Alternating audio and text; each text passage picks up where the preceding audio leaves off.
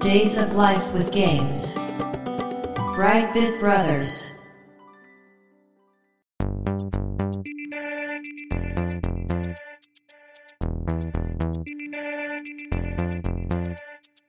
どうも、ワンピー川崎です。どうも、2P 長谷川です。この番組はかつてゲーム少年だったワンピー川崎と 2P 長谷川の二人がゲームにまつわる様々な話題で古きを訪ねて新しきを知る番組です。はい。ということで、ブライトビットブラザーズステージ186です。ありがとうございます。今回のテーマはソニックブラストマはい。ンということですが、うん。このタイトルは知名度はどんなもんでしょうね。いや、あるんじゃないかないやうー、んあると。当時ゲームセンターに行ってた人たちは、確かに。結構見かけたんじゃないかそうなと思うんですそようね。なんです。そこが問。題なんですよ。はい。アーケードゲーム専用ということで。そうなりますね。となると、結構我々に近い世代の人じゃないと、うんうんうん。ピンと。こないんじゃないかなと。はい。しかも普通のテレビゲームではないわけですね。そうです。結構異色の回にはなるかな、でもね、うんまあ、うんレトロゲームではありますし、はい。 80年代というか、うん80年代から90年にかけてのうん。ゲームセンターの中でも、うんうん結構ね、うん。うん。斬新なゲームだったと思います。そうですね。記憶に残るゲームだと思うんですようね。ん。うん。まあ、そのあたりの話をね、はい。今回は我々もね、うん。いつもと違う感じなので、うん。どうなるかわからないんです が、まあ、話していきましょう。はい。では、今回もよろしくお願いします。よろしくお願いします。 Days of Life with Games. Brightbit Brothers. 私のパンチを受けてみろっていうのがね、うキャッん。チコピーだった名んで台す詞ですけね。ど、はい。はい。もう、すべてを表現してますよね、そうこれ。ですね。 まずですね、これまあ、長谷川さんが今回調べてきてくれてるんですが、はい。これ本当に知らない人がいるのうんうんうで、んはい。どういうゲームかをまず説明しないといけないんですが、はい、はい、はい。していきましょうはかい、ね。お願いします。まあ、このソニックブラストマンといううんゲームはですね、うんいわゆるテーブル筐体ではなくて、はい。ジャンルで言うと、うんエレメカっていうものに属します。ああ、やっぱりそっちになるんですかはい、だと思います。で、うんうんエレメカって何って思う人も多いと思うんですよ。これははい本当に耳慣れない単語で、うんうんうん。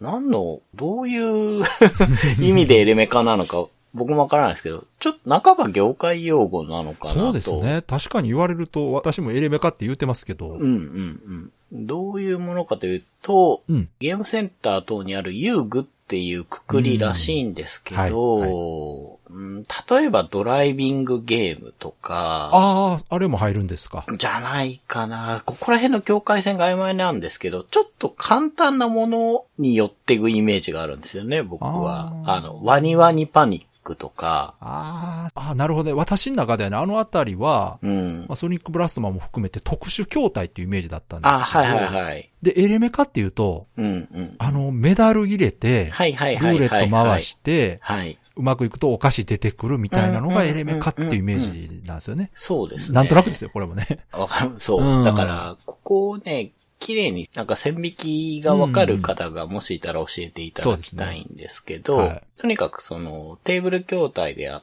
たり、はい。ではないとそうですね。いうゲームなんですね。うん、うん。で、まあ、メーカーとしては対等。はい。で、先ほどから話しているように、アーケードゲームなんですね。そうですね。で、登場したのが1990年らしいです。 90年。はい。ちょっとね、月とか日にちまではわからなかったんですけそど、うか、80年代かと思ってましたけど、90年なんですね。そうなんですよね。で、まあやっぱり格闘ゲームブームでゲームセンターに足げく行ってた人たちは見てるんじゃないのかなというのはがい僕の印象なんですよ。僕もそうだったので。ゲームセンターに行ってれば、うん、うん。目につく筐体ではありますね。そうです。ちょっと大きめなところにはなっちゃうんですよね。エレメカっていうその大きめの筐体なので。そうですねはい。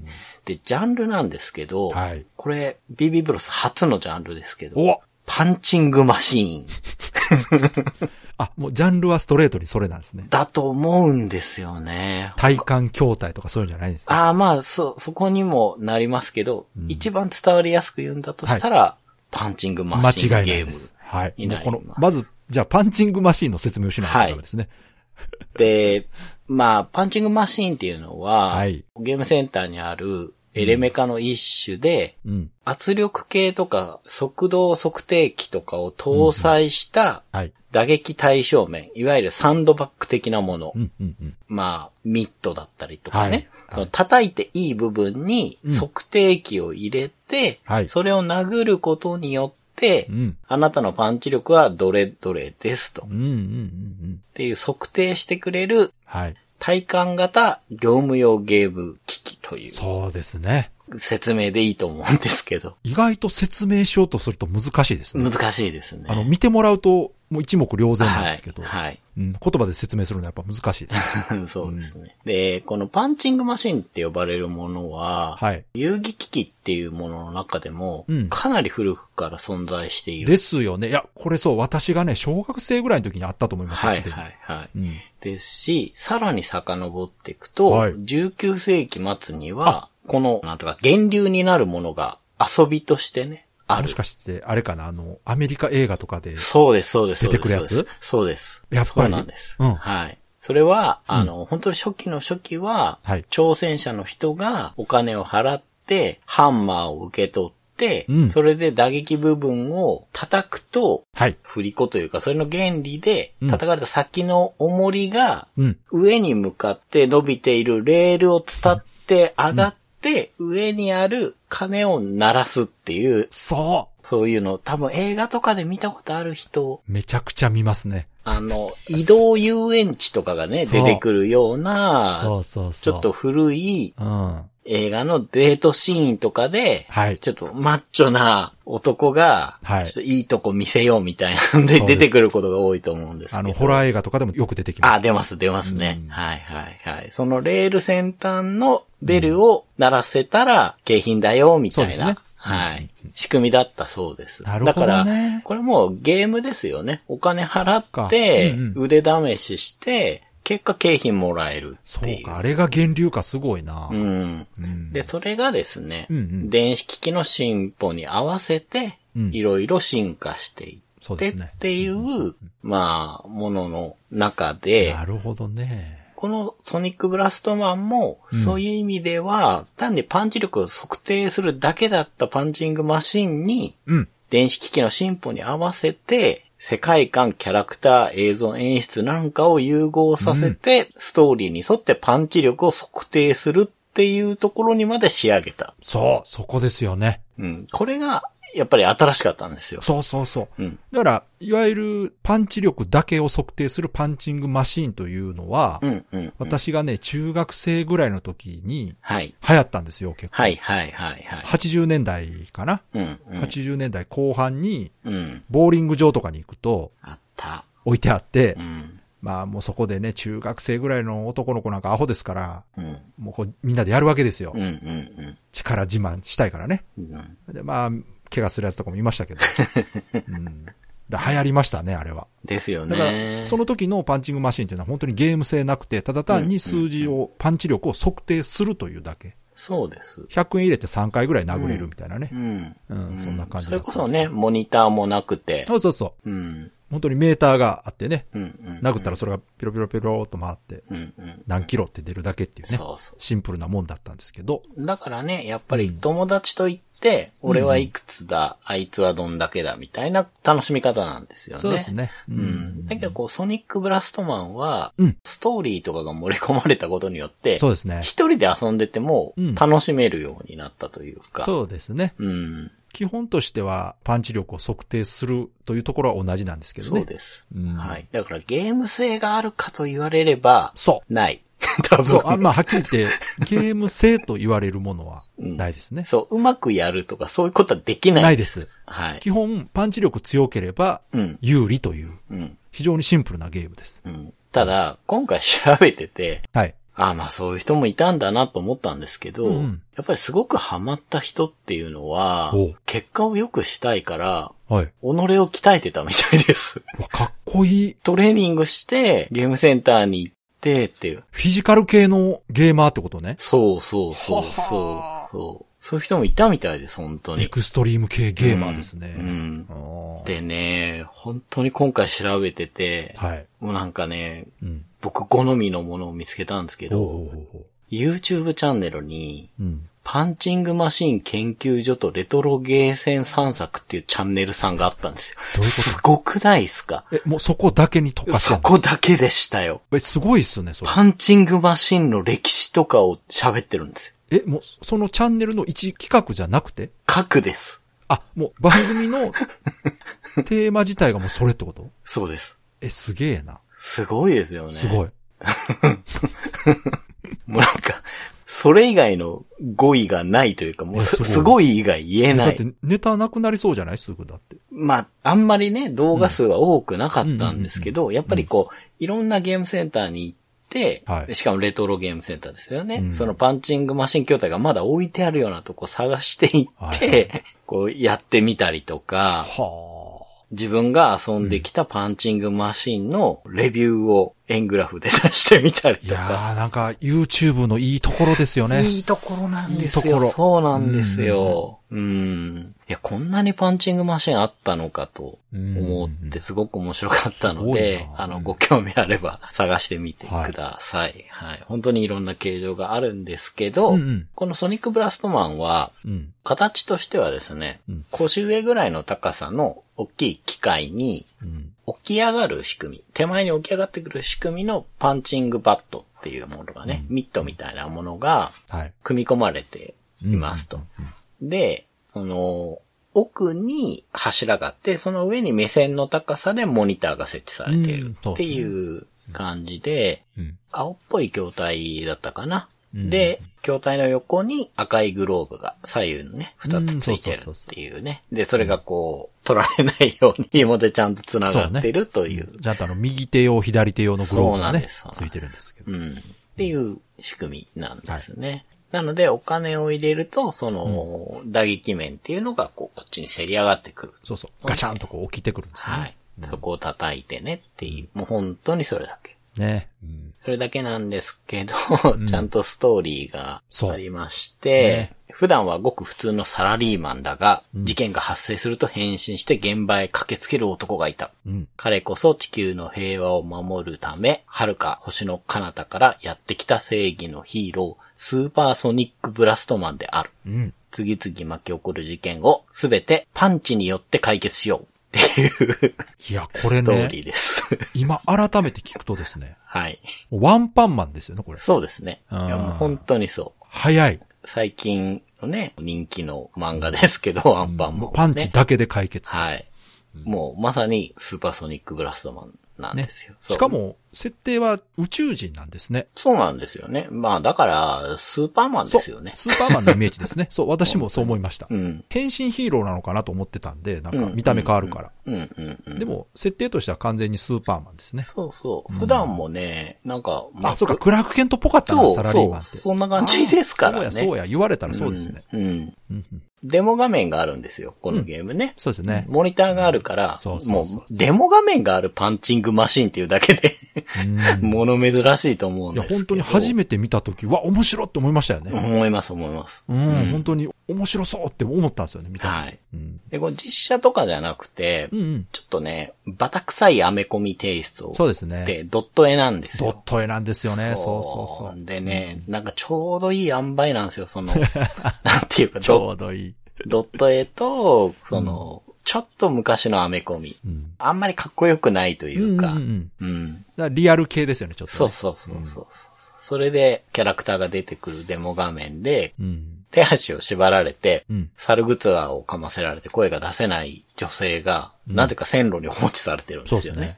うんそこにこう、巨大な機関車が迫ってきて、うんうんさっそうとソニックブラストマンが登場して、うん。うん。パンチで機関車をね、コッそうパですねみじんにして救出して、うん空の簡単に去ってい くとそういでうデモ画面があるんですけど、いや、これね、私、今回、まあ、話するのに合わせて、はい。 YouTube でちょっとね、見直したんですよ。ああ、はいはいはいはうい。んで、なんか勝手に勘違いしてたというか、うん。対等って分かってたのに、うんうん。なんとなくね、ナムコのイメージがあったんですよね。ああ、うんまあ、わからないでもでない。なぜかなと思ったら、ベラフォーマンのせいなんですよ。まあね、あ、ちょっと目の形状とか近いですもんね。そうそうそう。で、なんかね、ソニックブラストマン知ってたし、対等っていうのも分かってたのに、うんうんうん。ぼんやり被ってて、あ れ、ナムコ、ナムコっぽかったのになとか思っててね。はいはでもセンスもなんか、ちょっとこう、い。うん。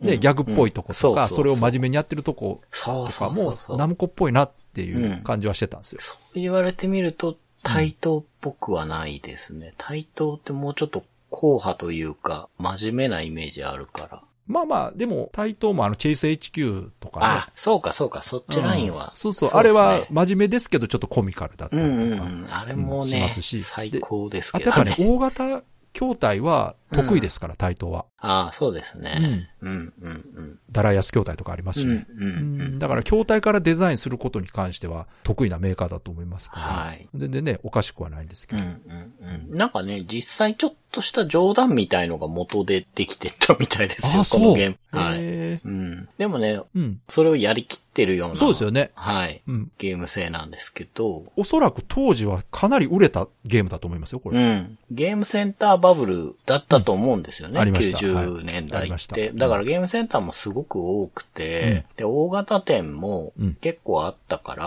はいそういうとこ行くとね、大体置いてあるイメージあが。ったあった。ゲームセンターに人がすごく来てた頃だったんですよね。うん。格闘ゲームプラス、まあ、うんもうすぐ音ゲーが出てくるっていう感じうのんうん頃で、うんうんすごく人がいると。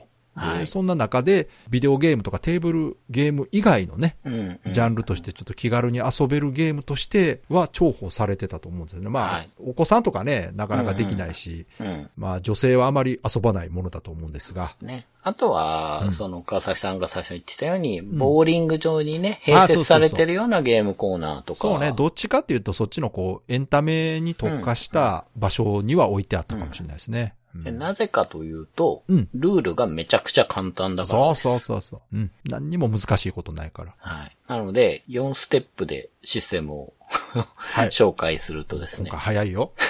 うん。まず1、お金を投入して、はい。 5つの難易度のステージから、プレイしたいゲーム制度を1つ選ぶと。はい。で一応ね、各ステージに、うん。クリアに必要なスコアノルマっていうものが設定されているので、はい。まあまあ自分の腕っぷしに合わせてね、そうですね。ここ行こうっていうのを決めてください。うん。もうどこの目選んでも、うん同じ声で、うんキャー助けてっていう女そうのですね人の声がしますから、うん。とか選ぶっていうのがステップ1で、2はですねう、ん。モニターにストーリーが流れますんで、はい。で、殴るべき敵がうん登場しますと。うん。そしたら、説明音声の後に、うん。パンチングバットが起き上がってきます。はい。ステップ3、うん。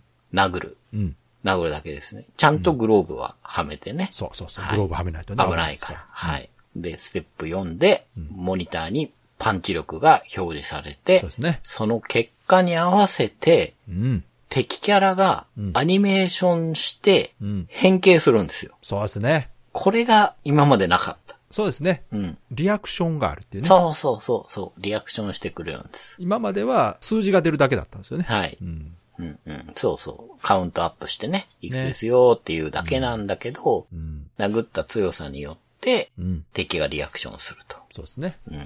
で、この同様の流れを うん。 3発分繰り返すそうですね。ということなんですね。で、3発の合計値が最初言ったクリアに必要なスコアノルマを超えれば、はいステージクリアでうん。グッドエンド。超えなかった場合は、うんバッドエンドの演出が流れて、はいどっちにしろう、んステージクリアの有無に関わらず、うん3発殴ったらうん、おしまいです。いやー、素晴らしいです ね。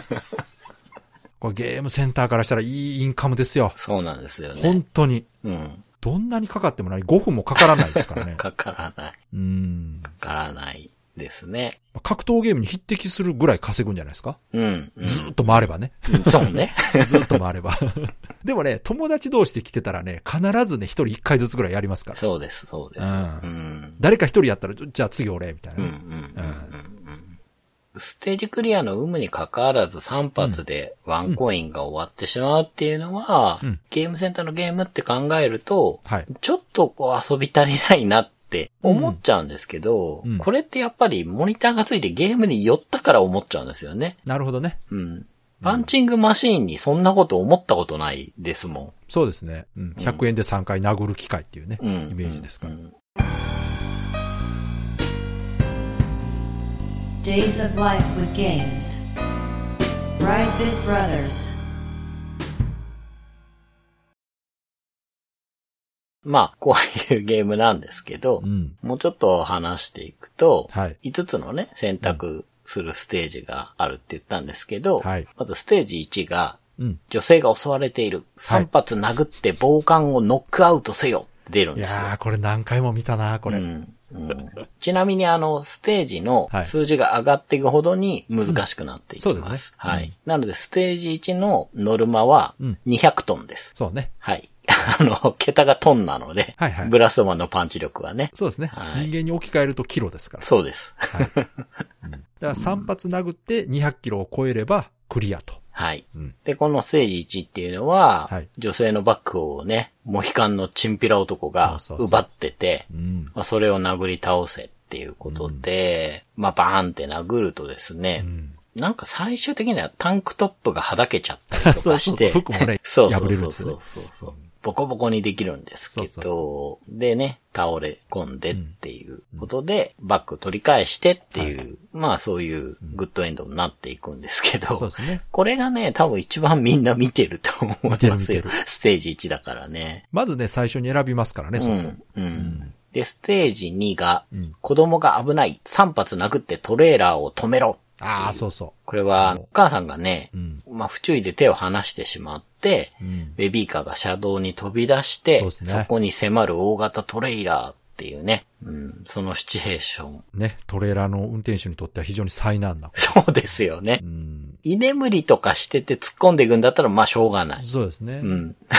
だけど、小型トレーラーは普通に道ね、走っただけでそう、。残念ながらソニックブラストマンはパンチしかできないので、はい。トレーラーを普通に止めることができない。そうなんですよ。うんなので、ノルマ260トンで、この大型トレーラーをぶっ壊さなきゃいけないんです。そうですね。はい。まあね、3発で260トン出せれば、はい。トレーラーは横倒しになって、うん。ガラスも全部割れて、大破するんですけど、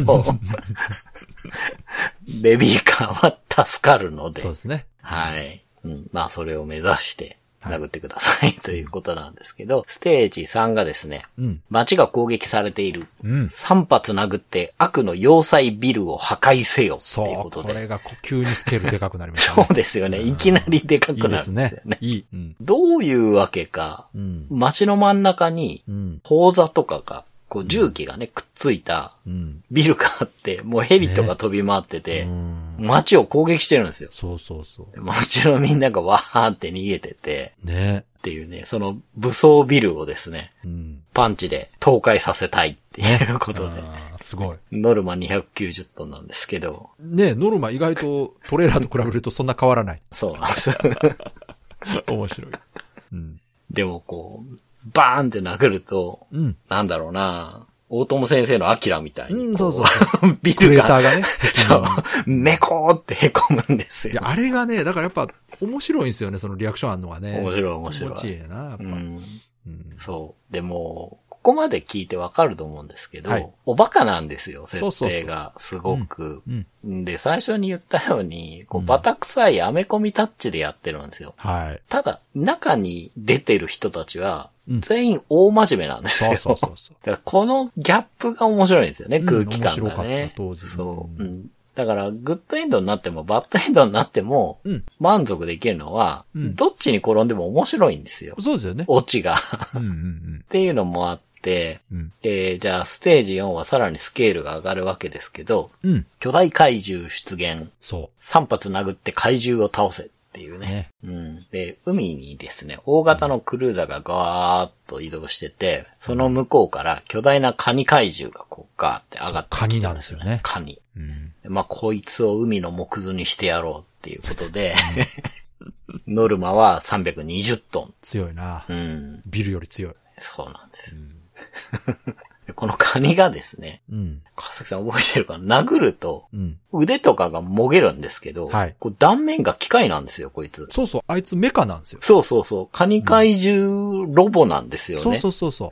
そう。だから悪の組織が作ったんじゃないですか。 うんうん、そうそう。うんだから、うん。こう設定があるのかなって思うんですけどう、ん。もしかしたらこの一個前で壊したビルとかも関わってるのかもおしれそない。らくね、その組織の最終兵器ですよ。そう、 そんな感じですよね。そんな感じ。そう、だからこう、打撃でうん。関節とかを飛ばすとですね、うん。電気がバリバリ走るんですそよ。うそうそうそう。バリバリバリバリしてて、うんでこれも結構気持ちいいんですそけうでど。す。ね。う。うんん。で、ステージ5。これが最後になるわけですけれども、そうですね最後にふさわしく、そ地球に隕石接近、3発殴って隕石を砕けっていうことで。う。あのね、この一番最初のはい。防寒と、うん。この最後の隕石がやっぱり、うんうんソニックブラストマンの象徴ですよ。ですね。もう本当にそう。うん。もうこの隕石大受けでしたからね、当時。うん。めっちゃかっこいいって。でね、僕調べて初めて知ったんですけど、はい公式なのかわかんないですけど、僕が見つけた資料だと、うんこれブラストマンを倒すために、うん。暗黒銀河帝国っていうところが放った隕石なんです。マジではい。だかあ ら、、自然現象じゃなかったのあれ。そうみたいですよ。えだから。らい迷惑やな。もう巻き込まれたんですね、地球そはうじゃ、あ。そうなんです。だけど、うまあんその隕石から地球とそこに息づくね、うん生命を救えっていうことで、 いや、かっこいいなノルマ350トンっていう。いや、まさにこのラストステージはワンパンマンですよね。うん、ほんとそう。まあ、ワンパンじゃないですよ。3回殴るんですよ。 さあ3回う、ん。 3パンマンです けど、そうねそうそまあこれもね、う。うん。隕石殴るとクレーターがボコーンって開くんですけそうど、ぶっ壊せるとですね、うん。もう爆散するんですよ。ねそうそうそうそう。うん、っていうね、こういうことなんですけど、うん。ちなみにですね、はい。まあ失敗ももちろんあるわけです。はい、ありますうね。ん。で、失敗したらどうなるのっていうので、一番気になるのが、うん。トレーラーですよ。ああ、確かに。うん。うん。これどうなるかっていうと、うん子供の代わりにブラストマンが跳ねられます。ああ、優しい。はい。ちゃんと守りはします。そらそうや。はい。な安心してください。ねそのトロッコ問題みたいになっても嫌ですからね。うん、うん、うん。そうそうそうそう。ね、カニ怪獣のところだと、船が真っ二つになっちゃったり、ああ。はい。ちなみにあの隕石を倒せないと、うん。人類は滅亡したっ ていう。すごい。そこはあのシビアなんや。ねうん、楽しかったやろうな、作ってんの。え。いや、絶対楽しいですよ絶。対楽しいですよね、これ。絶対楽しい。でもね、こういうゲームってね、デバッグ大変なんですよね。あこういう体感ゲームのデバッグってめちゃくちゃ大変なんですよ。ーあ、確かに。筋肉痛なり言いますからね、本当にね。そうですよね。うん。だって殴らないとダメですからね。ある程度は、なんていうかこう、数値的な処理うん。殴ったことにあそうしそうてとかできるけど、そうそうそうれとは別に、本当にちゃんと計測できてるかとかやんなきゃですもんね。最終的には、それが必要ですし。うん。まあでもテストプレイも楽しいと思いますよう。ん。うん。うん。うんやっぱりうん。うん。うんね、普段あのゲーム作ってる人らなんて運動不足ですからね。そうですね。うん。はい。というわけで、もう本当これだけのゲームなんですけど、はいうんやっぱり、登場したタイミングも良かったのかなと振り返ってみると思うんですよね。そうですねん90年っていういい時に出た、まあ、でもいい時だったから、こういうものが作れたとも言えるかもしれないでやっすぱけど。りあの、、ゲームセンターがアミューズメント施設と言われるようになりうん。出した頃って感じかなあ。、そうそうそう。だかうら、んその、昔ね、ビビブロスで話しましたけど、うん不良の溜まり場みたいな時代はもう過ぎ去ってるんですよね。そうなんですよ。うん。うん。だから本当にデートスポットの一つというかね、うんそう映画見る前にちょっと寄ろうとそか、ううですねうんんそうなり始めた頃と、そのうん格闘ゲームとかうで、んこうもうちょっと広がったというか、客層が増えたみたいな時期だと思うんですよね。そうですねうんうんそこにこう分かりやすいものでポンと出てきて、うん。ただね、全く新しいわけじゃなくてうん、もともとね、そうそう存在したその、殴って数値が表示される仕組みだったパンチングマシンに、うん。モニターと音声使ってね、ストーリーと世界観組み込んでっていうね、新しいこう見せ方したから、やっぱりみんなやってみようと。いやもうこれぞ、任天堂のね、うんうん、うん。横井軍平さんがおっしゃってた、ああ、はいはいはい。枯れた技術の水平思考っていうね、うんうんうん。最先端じゃないけど、すでに広く使われてて、うんうんまあ、ある程度イメージが固まっているものうん。に何かアイデアを加えることでうん違うものにするというね、これ本当に素晴らしい考え方なんですけど、はい。もうソニックブラストはまさにそれです。うん。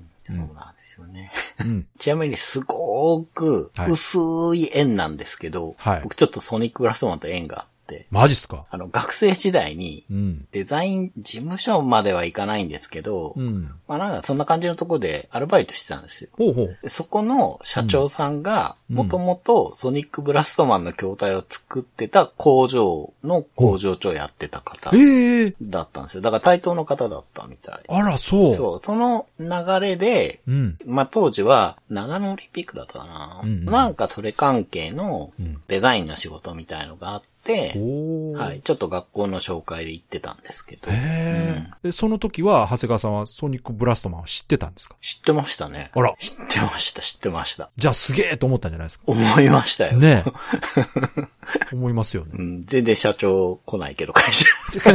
まあの社長やからね。息子さんに任せっきりなんあーなるほどで、 全然来ないんだけど、ええまあ、すごいな。すごい聞きましたね、最初うに。んへえーと思って。ううんん。いや、でも、いっぱい売れたからいっぱい作ったんだよ、みたいなのは言ってましたやっぱよ。売れたんですね、じゃ あ。言ってましたね。すごいすごうい。ん。何と比べていっぱいなのかはちょっと僕にわからないいやけ、おど。そらくですけど、基本ね、ああいう特殊筐体とか大型筐体って、うんそんな売れない前提らしいんですよ。ああ、なるほど。うん。うん。だから、これだけ売れたらヒットっていうラインは普通のビデオゲームよりは低いらしいんですうよね。ん、うん、うん。うんで、も、その代わりうん、 1個あたりの利益が大きいんですって。ああ、なるもほど、ともね。。と売れないいから、はい、はい、はい。高く設定してるんですよ。なるほど、なるほど。うんはい、はい、はい。だから、ちょっとでもヒットすると、はい。かなり利益率は高かったみたい。へえ。で、、コナミの音ゲーもそうらしいです、やっぱ。うん、うん、うん、うん、うんうん。そうですよね。どこにでもありましたもんね。だから、普通の筐体よりちょっと高め設定にして売ったものが、うん。何かの弾みで、うん。中ヒットぐらいしただけでも、実は会社としては結構儲かってるってなるほど。ことがあるみたいですね。うん。うん。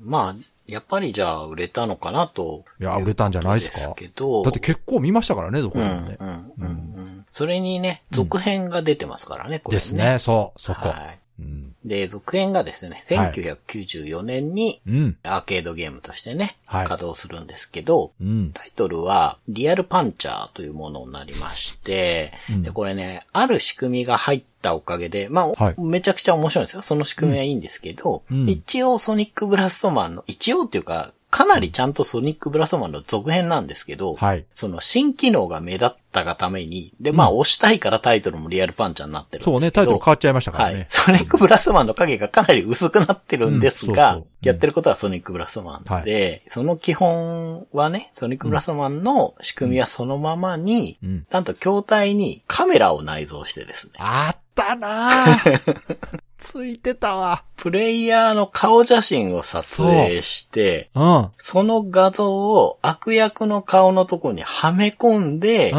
殴ると、うん。まあ、撮った自分の顔が変形するっていうね。いや、これね、やったやったうん。ありましたよね。やったうん。いや、面白かった。あの、当時ね、なんかカメラ使った仕掛けって結構使われてたんですよね。いろんなとこでうね。んうんうんよかったなうぁん。あれ。そうそうう。んでね、これ、僕は気づかなかったんですけど、はい。二人で対戦ができたらしいんですよ。多分数値を競うだけだと思うんですけど。ああ、でも、顔取り込むっていうのはやっぱりこう、友達とね、お互いそう、取り込んで。だから、疑似的にはうん。友達の顔を殴れるわけですよね。よっぽど仲良くないと逆に喧嘩になりそうです。 そうそうそうまあ仲良くなかったらね、ゲームセンター来ないですから。そうそうそう。ううんん。ただね、あ面白いこと考えたなねいいですねと思うし。なんかやっぱアーケード筐体ならではの発想ですよね。うんカメラをつけるってね。そうなんですようん、うん、うん、うん。そうそうそう。だから、タイトルもね、変わっちゃって、ソニックブラストマンの影は薄いんですけど、うんソニックブラストマンとして今になって見返すと、うん。本当にね、正当続編というか、うんうん。単純にパワーアップしてるんですよ。そうアですねニメーションとかがね、すごい良くなってて、うんまあ4年も経ってるんで、うん。でね、相変わらずね、最初は、まあチンピラじゃないんですけど、うんそのソニックブラストマンに、うん。なんか、札束をね、渡しに来てる成金からはい始はまいるんですあ、おったおっ確か た。あ、おったな。にそう。えまあ多分、要は、これ金やるから、うん俺のために働いてくれよ、みたいなはいはいはいはねい。そいつをぶん殴るってとこかうんらうん始まるね、まあ、すごくソニックブラストマン世界をうんちゃんと引き継いでて、うん。で、前のモヒカンのチンピラは、殴るとその場でブーっと顔をね、背ける感じだったんですけど、はいこの成金、なんだろうな、あれバーかなんかだと思うんですけど、うん。部屋の奥まで吹っ飛んできますから。 ああ、いそうでしたね。ああ、そうそうやったそうやった。そう、そういう感じで、うん。全体的にパワーアップしてて、そうさですっねきのカニ怪獣の話したんですけど、うん。こっちも怪獣出てくるんですよね。うん。うん。で、それもね、ちょっと人型怪獣っていうより巨大怪人みたいになってて、うんうんうんでこう一発殴った後に、うん。聞いてないぜみたいなチッチッチみたいなあいいです動ねきをするんですよ。あーうん。だからね、うん、殴った時のエフェクトもすごいかっこいいですし、とてもね、パワーアップしてて、そうですね。ううんん、今になって見返すと非常にかっこいいなとうんうん思ったんですけど、まあやっぱりね、このカメラを搭載するっていうアイディアもすごく良かったから、楽しんでた人も多いと思うんですよねいや、多いと思いますよ。うん。うん。で、まあ僕はここまでは知ってたんですけど、はい今回調べて分かったんですが、はい2011年にうん。 3作目になるソニックブラストヒーローズっていうのが出てたそう、ようこれね、で実は私も知らなかったです。はい。で、これはやっぱり自流というのかな、うん ?3D になったんですよね。ねポリゴンになってるんですよね。そう。で、ポリゴンになって、初代のブラストマンをリメイクしてる感じなんですよ。うんうんうん。だから、まあ、チンピラじゃないんですけど、うん最初は強盗が出てくるんですよね。銀行強盗ですね。そうそうそう。うん目出し棒って言えばいいのかな、うんうんうんただやっぱ 3D だからリアクションがね、そう。うん。全然違うというか、こう、ね。あの、部屋の中のオブジェね。うん。机とか椅子とかも吹っ飛そうぶし、そうそで、そもそも人のキャラクターが、う。うん。いわゆるラグドールっていう状態で吹っ飛んでいくんですよ。うんうんうん。あれが気持ちよくてね。ラグドールとは。力が抜けた人形みたいになって、こう、ブラブラーンとなって、はいはいはいはい吹っ飛んでいくんですねう。んうんう。うんんあれがね、気持ちいいんですよ。私大好きなんだ、あの、 ラグドール状態が。うんうん。そうなんですよね。トレーラーもあるんですけど、それもね、ただ吹っ飛んでいくだけじゃなくて、まあまあ、すごい迷惑なんですけど、うん。奥のね、ビルに突っ込んだりとかして、ね、そうそう、派手になってるんですよね。そうリ。アクションがね。派手なんですよね。これはこれでやっぱりいいと思います。うん。殴った回がすごくあるんじゃないかなと、遊んだことないんでね、ちょっと体験はしてないんですけど、うん。あなるほどこういう進化をしたのかっていうのがね、あっいたんや、でいすけどいと思いますよ。あの、あれ、リアルタイムで計算してるから、毎回違う動きしてるはずうんうね。んうん。そうですよね。うん。で、これだけじゃなくて、はいリアルパンチャーの前にですね、うんモニターがないけど喋るタイプの、ほう。キャプテンゾディアックっていうものが出てたみあー、なんかたいで。タイトル聞いたことあうるんな。これ海賊ものだから、ブラストマンと、まうあ、んうんうん関係ないって言えばないんですけど、う一応姉妹品みたいな扱いなのかな。じゃあ、メーカーは対等なんですね。うん、みたいですね。はい。これも僕は見たことなくて、うんただね、エレメカの、うんまあ、特徴というか、まあ、大きいので、うん。もうちょっとちっちゃいスペースに置きたいんだよな、みたいな感じで、うんうん作られるものっていうのがあるみたいで。そうか、そうか、確かにはいね。あの、何年か前に出た、ちょっとちっちゃめの UFO キャッチャーみたいのがはい、ありましあたったんでね。すけど、それも結構ヒットしたみたいなんですね、業界の中では。だからまあ、ちょっとね、ミニマムにするだけで、それはそれで需要がちゃんとあるというね、うんうんことみたいなんですけど、だからもしかしたらそういうことなのかな。んで、モニターもないからもしかしたら価格も安いのかもしそれうなでいすし、ね。ね、確かにね。うん。っていうのも出てるみたいで、うんうんでですね、うんまあ、せっかくキャラクターをね、スーパーソニックブラストマンっていうものが作られたからってことだと思うんですけど、はいうん実はスーパーファミコンで出てまして、そう、これが ね、これ知ってる方、もしくは遊んだことある方、うん。いたら非常に貴重だと思いますけど。うん。まあ、スーパーファミコンでうんパンチングマシンはできないので、はいどうなったかというと、ベルトスクロールアクションに生まれ変わあっ、て、まあそうね、時代的に ね。うん。格ゲーじゃないんか。うん。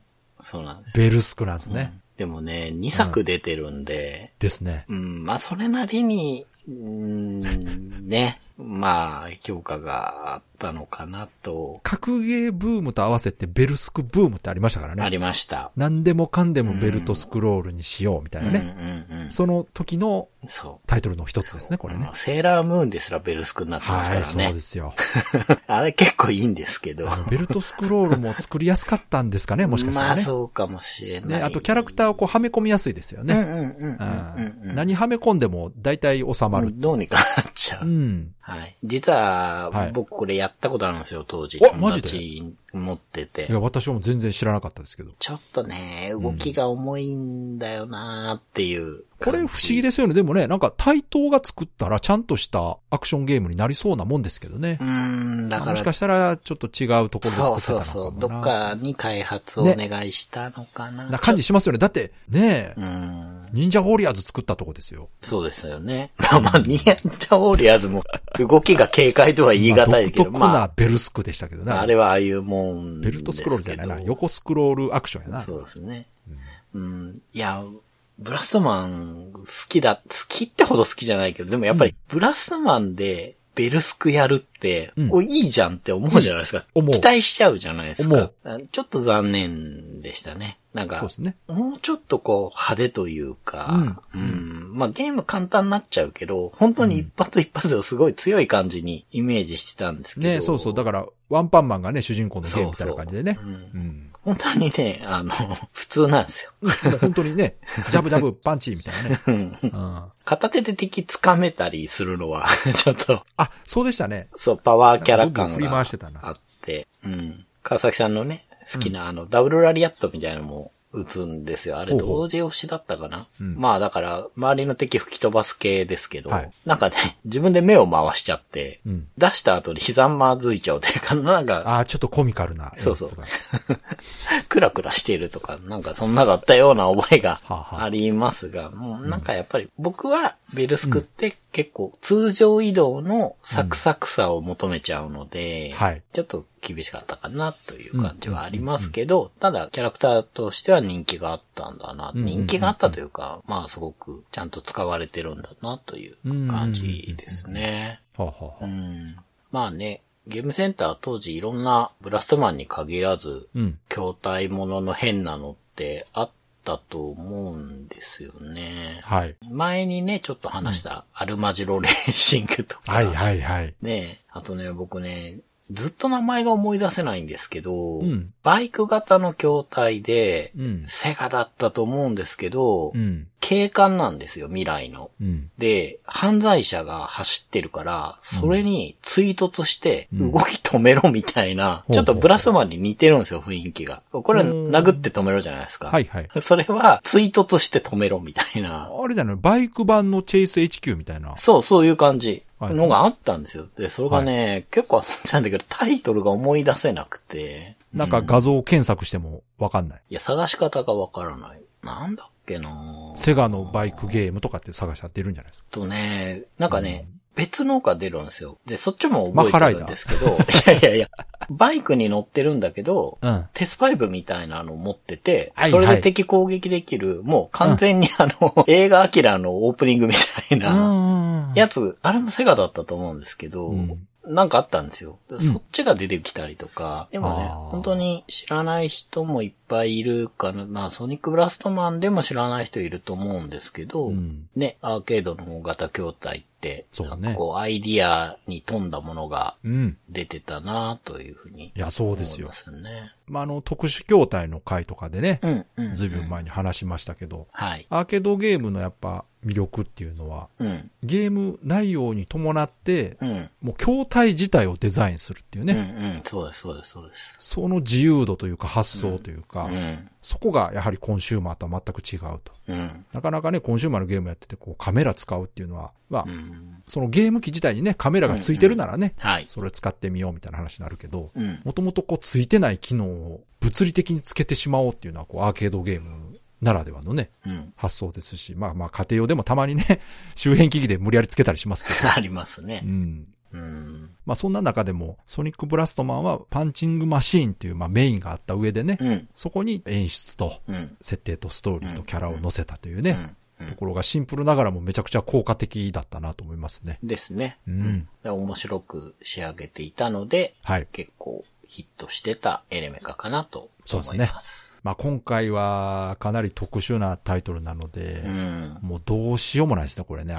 うしようも遊んでもらおうとしても、おそらくね、どこかのうん。ゲーセンにはまだあるはず。うん。あってもおかしくはない。あると思う。あのね、古い駄菓子屋さん、駄菓子屋さんっていうかな、 なんか、バッティングセンターとか、はいはいはいはい。デパートの屋上とか、うん。なんかね、そういうところにもしかしたらあるかも。うん。温泉街とかね。うんうんうんうんうんうん。そうですね。うん。なので遊ぶのはかなり難易度は高いかもしれませんが、もしね、はい。今聞いていただいている方で、うちの近所にあるよと いう方いらっしゃいましたらは、い連絡いただけたらなと。そうですね。はい。。まあ、こういうものがあったんですよといううんお話でした。 Days of Life with Games. Brightbit Brothers. では、そろそろエンディングなんですけども、はい。今回は長谷川さんのレトロゲームプレイレポートは、一旦お休みとはい。いうことで。じゃあ、いつもの告知お願いします。はい。ブライトビットブラザーズでは番組に対するご意見ご感想、あなたのゲームの思い出やゲームにまつわるエピソードなどお便りお待ちしています。ホームページ右側のメールフォームや番組の X アカウントへの DM などでお送りください。ポストの場合はハッシュタグ BB ブロス。BB がアルファベットでブロスがカタカナをつけていただけると見つけやすくて助かります。よかったら番組 X アカウントフォローしてください。よろしくお願いします。よろしくお願いします。ということで、今回は、ソニックブラストマンでした。はい。そして今回もう一つ告知がございます。またね、お便り募集をしようかなと思いまして、はい。今回のうんお便り募集テーマはですね、みんなで集まって遊んだゲームはい。ということになります。なんかね、聞き覚えがある。はー い。これ私もあれなんかあるなと思って調べたらですね、ステージ9、はい。みんなで遊んだゲームというのをです言っねて。もう3年前にやってたと。すごい前。 はい、もうほぼ初期ですね。これ一桁ですから。一桁ですよ。はい。で、まあ、この時話してたのは、い。うんうんうん。まあ、二人以上ではい。遊べるゲームの話をしてたんですね。うんうん。まあ、この時は当然、あの、お便り募集してない。してないですね。我々の話をしてたそうです。今回はそこを幅広く皆さんからお便りをいただいてう、ん。話を広げていこうじゃないかとはい。いうことで募集しております。でですね、今回、そのお便り募集の形式がいつもと違いまして、はい。いつもはですね、まあ、ツイッターでハッシュタグとか、うんうんうん。まあ、リプライ、もしくは DM、はい。あとはブログへのメールフォーム、うん。番組メールアドレスへのお便りなどで募集してたんですが、今回ですね、思い出募集フォームというのを新たに作りました。はい。フォームが表記型にしてあるので、そうですこちね。らでね、コメントしていただいて、まあ、ハンドルネームというか、今までね、うんお便りいただいてる方は同じ名前ではい。入れていただけると、まあ、こちらも誰だか分かっていいなという感じなんですけど。で、今回まあこのお便りフォーム形式にしたのはですね、うん。まあ確実にうん。我々がお便りを受け取れるとうんうん。そうなんですよ。いうことがまあ一番の理由でして、うんはい。まあ最近あの本当にたくさんのね、コメント、はい。お便りをいただけるようになってきて、うんうん非常にありがたく嬉しいんですが、ありがとうございます。我々がね、見落としかねないぐらいいや、もう可能性は高い。数がたくさん来てまして、はい。はい。その上、元ツイッター、現 X のうんうん使用上でですねうんう、ん。うん。いわゆるシャドー版というのがあるんですうが、んうんこちら、まあ、シャドー版っていうのは、わからないうちに、うん。うん。ある特定の人のアカウントが検索とかで見えなくなってしまうという現象が起きてるんですね。うんうんで、どうもリスナーさんの方でそういう状態になってる方がいらっしゃると、うん。うん。ハッシュタグで検索しても我々見えないんですよ。うん、そうなんですよね。で、こうなってくるとですね、うんせっかくコメント書いていただいたのに、我々はもう完全に見落としてしまう状態になりますそうのなんでで。すよ。見つけられない。そう、見つけられい。ないんです、これ。ですよね。はい。うん。で、これはまずいと。うん。何回ね、コメントしても読まれないってことになりかねないので。うんうん。で、もうそういうことなくすためにはもう一本化してですね。そうですね。はい。こちらに書いていただければ確実に我々に届くとはい。いうことで、今回思い出募集フォームというのを作りましたので、はい。今回のみんなで集まって遊んだゲームというテーマのお便りに関しましては、こちらの思い出募集フォームの方に送っていただけたらなと思います。はい。まあ、あの、そんなにね、めんどくさいことではないと思いますので、うん現在聞いていただいている各配信プラットフォームの概要欄のところを見ていただきますと、リンク先が書いてますので、はい。まあ、そちらクリックしていただいて、うん思い出とうんハンドルネームをはい。書いていただけたらなと思います。まあ、フォームだからね、はいしっかり書かなきゃとか、そういうんじあゃなそうくそうて全然、そうですもそうですも本当に X とね、変わらず、ポスト気分でそうですや。っていただいてもいいので、はい。たくさん文字を書かないといけないということはありませんのなでりね。ません。で、今回、そうそう、気になるのが、うん。オンラインで遊んだのも含みますいや、やっぱり我々の意図としては、はい。これはもうリアルで集まって遊んでるとなるほど。いうところですね。うんまあ、レトロゲームの番組ですからう。ん。まあそうですね。我々が子供の頃にはオンラインゲームはなかったそうのでで。すね。はい。じゃあ、友達の家で遊んだとか、そうです ゲね。ームセンターの多人数筐体で遊んだとか、まあなんかゲームボーイを繋いでね、そうそうそう公園で遊んだとかう、ん。まあそういう思い出をそうでね、すね。だからまあ PSP 持ち寄ってモンハン遊んだよとか、うんもうそんなんでも全然構いません。確かに確かまあそういう感じでね、に。はい。実際にその面と向かって顔を突き合わせた状態で遊んだゲームの思い出などありましたら、どしどしご応募ください。お願いします。はい、よろしくお願いします。で、こちらの方は予定では次回配信のステージ187はい。の方でご紹介しようかなと思います。はい。まあ、なのでなんとなくでいくと、この187回配信前の木曜ぐらいまでに送っていただけたら大丈夫かな。まあ、締め切り、今のところははっきりしてないですが、この思い出募集フォームにアクセスできなくなったら締め切ったと思ってくだ さい。 はい。そうですね。はい。はい申し訳ないですが。なので、今聞いていただいて、うん何か思いつくことがありましたらね、ささっと書いていただければいいかなとは思います。ってところでしょうか。い。はい。はい。でね、まあ、今回は本編含め、まあ、短めではありましたが、うん。いつもとはちょっと違うねう、ん感じの話になったんじゃないかなと。はい。なんかこう初期の頃思い出しますね、あのゲームセンターの話してると。確かに。まあ、本当にゲームセンターらしいゲームの話はうん、久しぶりというか、まあ格闘ゲームとかもね、話しますけど、移植されますけど、これできないですからそね。うなんですよね。まあそこがやっぱいいとこでもあるんですけどね。ううんゲームセンターじゃないと遊べないっていうね。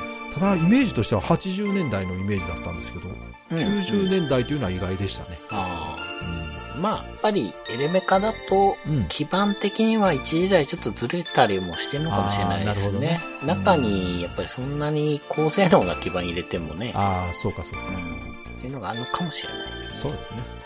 うんまあ、またね、このあたりのビデオゲームと言われるものとはね、違うゲームなんかもね、話していきたいですし、まあ初期の頃はね、駄菓子の話とかもしてますかしてました。ら、 あうんのそれに比べればもう全然ゲームの話してるなという感じではありますが、 はい。まあまあいろいろね、レトリックな話というのをはい。できるならね、うんまあそれも広い意味でレトロゲームと含めていいんじゃないかなということでやってますので、はい。広い心で聞いていただけたらなと思います。はい。では今回も最後まで聞いていただいてありがとうございました。ありがとうございました。